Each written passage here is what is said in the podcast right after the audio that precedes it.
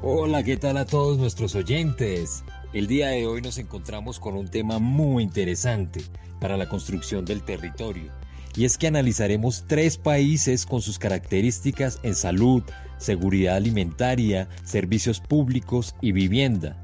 Tres naciones como Argentina, Bolivia y nuestra querida Colombia, que mostrarán su realidad frente a los diversos temas y cómo cada una de ellas puede aportar a la otra nación.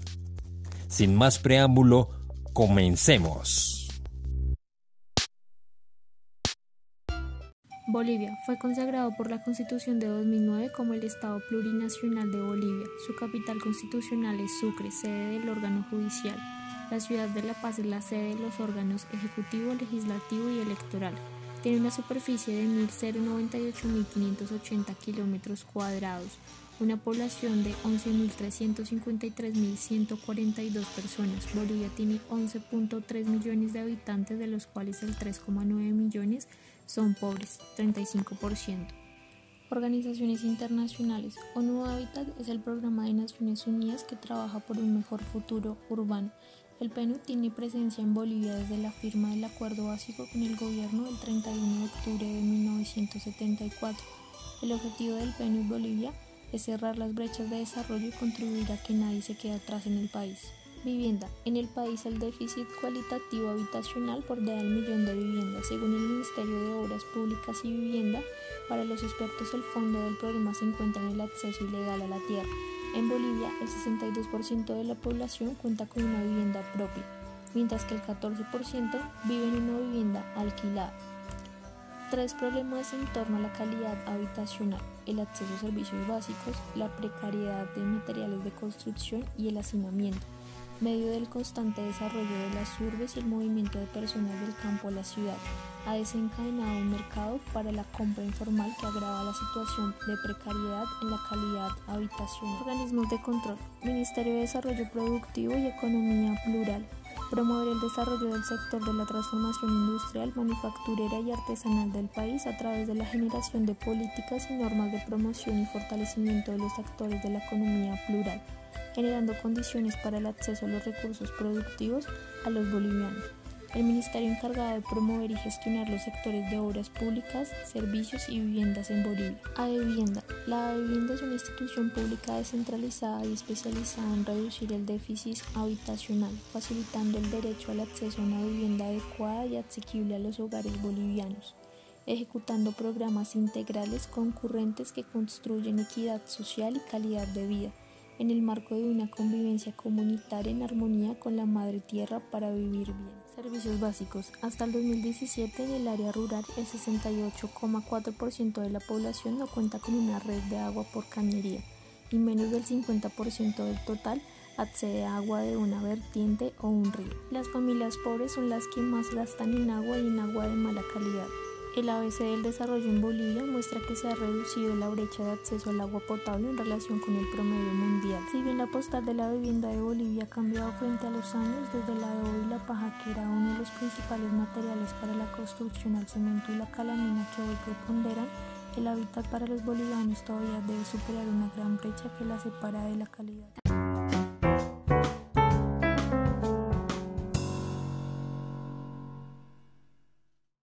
Tasa de mortalidad en el 2010 se estimaba una población de 10.426.154 habitantes distribuida así el 66% en una zona urbana y el 34% en zona rural.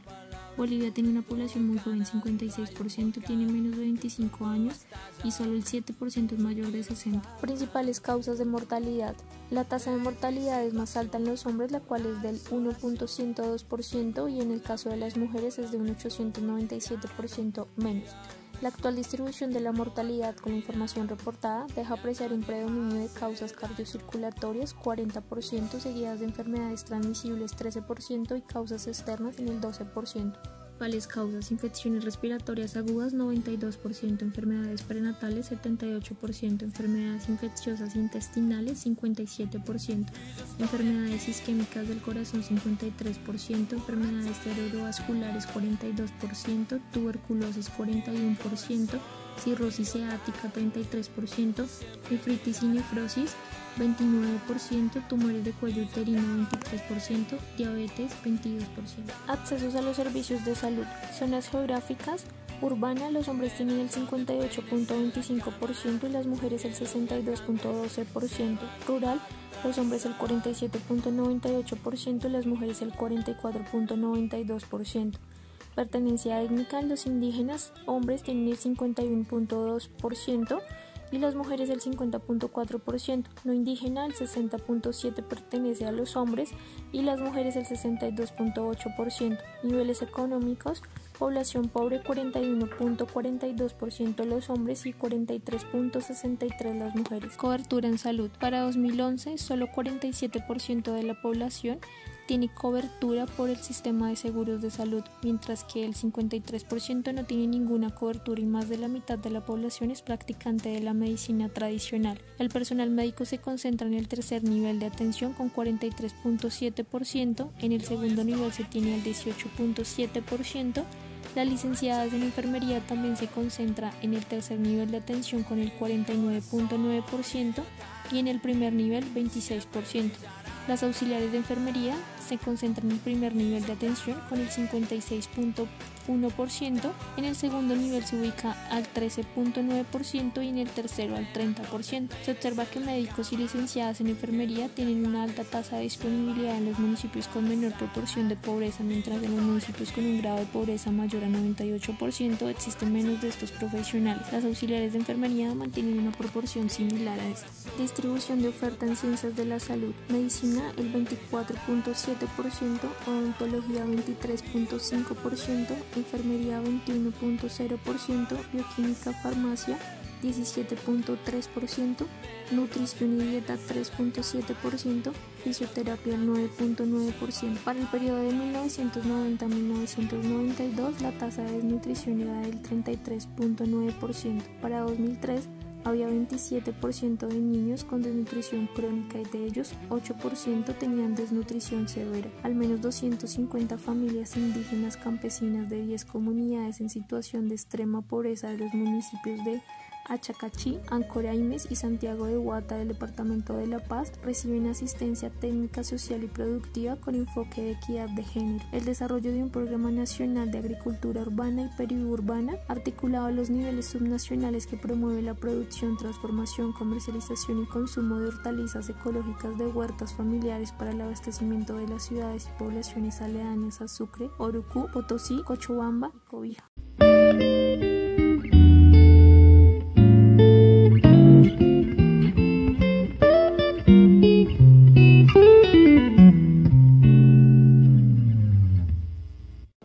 Seguridad alimentaria en Colombia nos muestra que la desnutrición crónica en menores de 5 años o retraso en talla disminuyó de un 13% en el 2010 a un 10% en el 2015. El descenso aún es escaso. Con la reducción que ha experimentado la prevalencia de desnutrición crónica, la desnutrición aguda en menores de 5 años se incrementó entre el año 2010 y el año 2015 del 0.9% al 2.3% respectivamente. Colombia es un país que ha logrado avances en cobertura de salud y nutrición y en una disminución progresiva de la mortalidad infantil. La población desplazada representa uno de los grupos más vulnerables del país. El 98% de esta población vive en condiciones de pobreza y el 68.5% en pobreza extrema. El 24% de los niños desplazados padecen de malnutrición, el doble del promedio nacional. En Colombia persisten aún problemas relacionados con la inseguridad alimentaria de algunos grupos poblacionales, especialmente los más pobres y vulnerables, ubicados en las zonas rurales y las periferias urbanas, según lo informa la FAO. El mejoramiento de la calidad y la cobertura de los servicios públicos se ha transformado en prioridad al momento de diseñar las políticas sociales. Los servicios públicos no solo se entienden como elementos para la satisfacción de necesidades en una comunidad, por el contrario, tienen una amplia gama de instrumentos y medios con los que la ciudadanía debe contar para el pleno desarrollo de su potencial humano, social y económico. Los inconvenientes encontrados en la cobertura de los servicios públicos son variados con grandes componentes de desigualdad.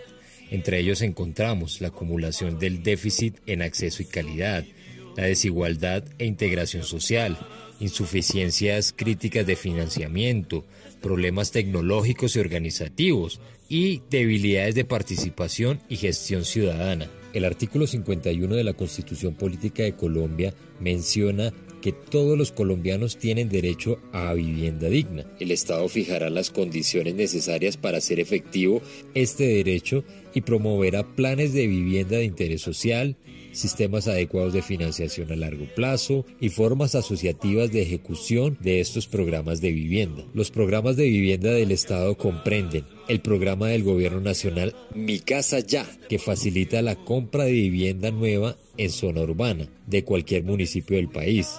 Está dirigido a hogares con ingresos totales menores a 6 millones de pesos, es decir, aproximadamente unos 8 salarios mínimos legales mensuales vigentes. El programa funciona por demanda hasta que se agoten los cupos. Además, el Semillero de Propietarios es un programa de arriendo social que ayudará a colombianos que ganen menos de dos salarios mínimos para tener una vivienda digna y propia. Colombia es el país de América Latina donde más gente vive en arriendo, según un estudio del Banco Interamericano de Desarrollo. El 34% de las viviendas que existen en Colombia son para alquilar, mientras que el promedio en América Latina es del 21%.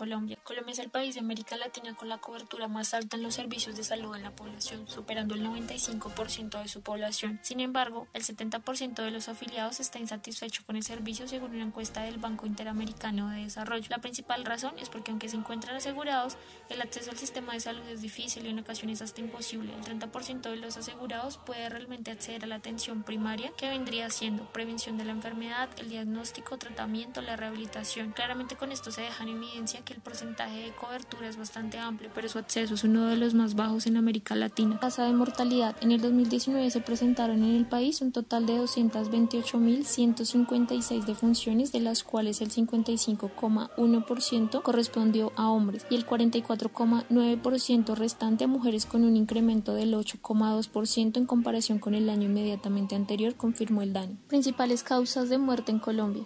La principal causa de muerte de los colombianos fue la isquemia del corazón, de acuerdo con el Departamento Administrativo Nacional de Estadísticas. Dentro de las 10 primeras causas de defunción en hombres, en lo corrido del año 2019, la enfermedad isquémica del corazón alcanzó una participación del 16,5%, los homicidios el 8,7%, y las muertes por enfermedad cerebrovascular el 5,7%. En las mujeres la enfermedad isquémica del corazón alcanzó el 16,7% de las causas de muerte, seguida de las enfermedades cerebrovasculares en el 8,1%. Enfermedades más comunes en Colombia en los niños se presentan diarreas, neumonía, pulmonía, desnutrición. En los indígenas, parasitismo intestinal, infección respiratoria, caries dentales, desnutrición. En los adultos se presentan artritis y artrosis, enfermedades mentales, osteoporosis, diabetes. Brecha urbano-rural. Los departamentos de Chocó, Amazonas, Guainía, Bichada y Magdalena se caracterizan por un alto grado de ruralidad y dispersión poblacional, por altas tasas de necesidades básicas insatisfechas, por el alto grado de afectación del conflicto armado y el poco acceso a centros de salud de calidad. Colombia, a pesar de tener un aseguramiento casi universal, garantizar el acceso efectivo a los servicios esenciales de salud sigue siendo una tarea inconclusa. Existen barreras que restringen el acceso oportuno de la población a la atención médica. Algunas de estas barreras son geográficas, resultado pues de la oferta limitada de centros de atención y personal médico especializado en las zonas más apartadas y con menor densidad de población como sucede en estos departamentos mencionados, los cuales se encuentran en una situación de vulnerabilidad e inequidad en sus poblaciones. También nos encontramos con estas mismas características para la población indígena, campesina y afrodescendiente, entre otras, y todo se da por la limitada institucionalidad en los lugares donde se concentran. Departamentos de los priorizados en el marco del postconflicto ponen en evidencia la necesidad de fortalecer la oferta de servicios en salud. En Cauca, por ejemplo, en los 21 municipios priorizados en el marco del acuerdo final, se identificaron siete municipios impuestos o centros de salud en la zona rural de los mismos. De manera similar, en la región del Alto Guaviare, en Putumayo, en las zonas rurales de los tres de los municipios categorizados como municipios post-conflicto, no hay puestos o centros de salud y es que en la mayoría de estos departamentos han tenido golpes por la guerra de este país y hay demasiadas secuelas que nunca se han tratado. Es necesario pensar en estas poblaciones, son parte de nuestro territorio y debemos velar por ellos. Pese a que se observan mejoras en algunos indicadores de acceso y resultado en la salud, la brecha urbano-rural es evidente por la dispersión geográfica y la falta de una oferta de servicios de salud articulada propias de las zonas rurales constituyen una de las principales barreras de acceso de la población rural, pero también podemos encontrar otras como diferencias en la disponibilidad del talento humano, las faltas del modelo de competencia en el aseguramiento, la falta de capacidades estatales y en la gestión territorial. También inciden los determinantes sociales de la salud rural, tales como las deficiencias en la calidad educativa, la falta de agua potable o viviendas adecuadas. Son también factores cruciales que contribuyen a las iniquidades que se observan entre el campo y la ciudad. Thank you.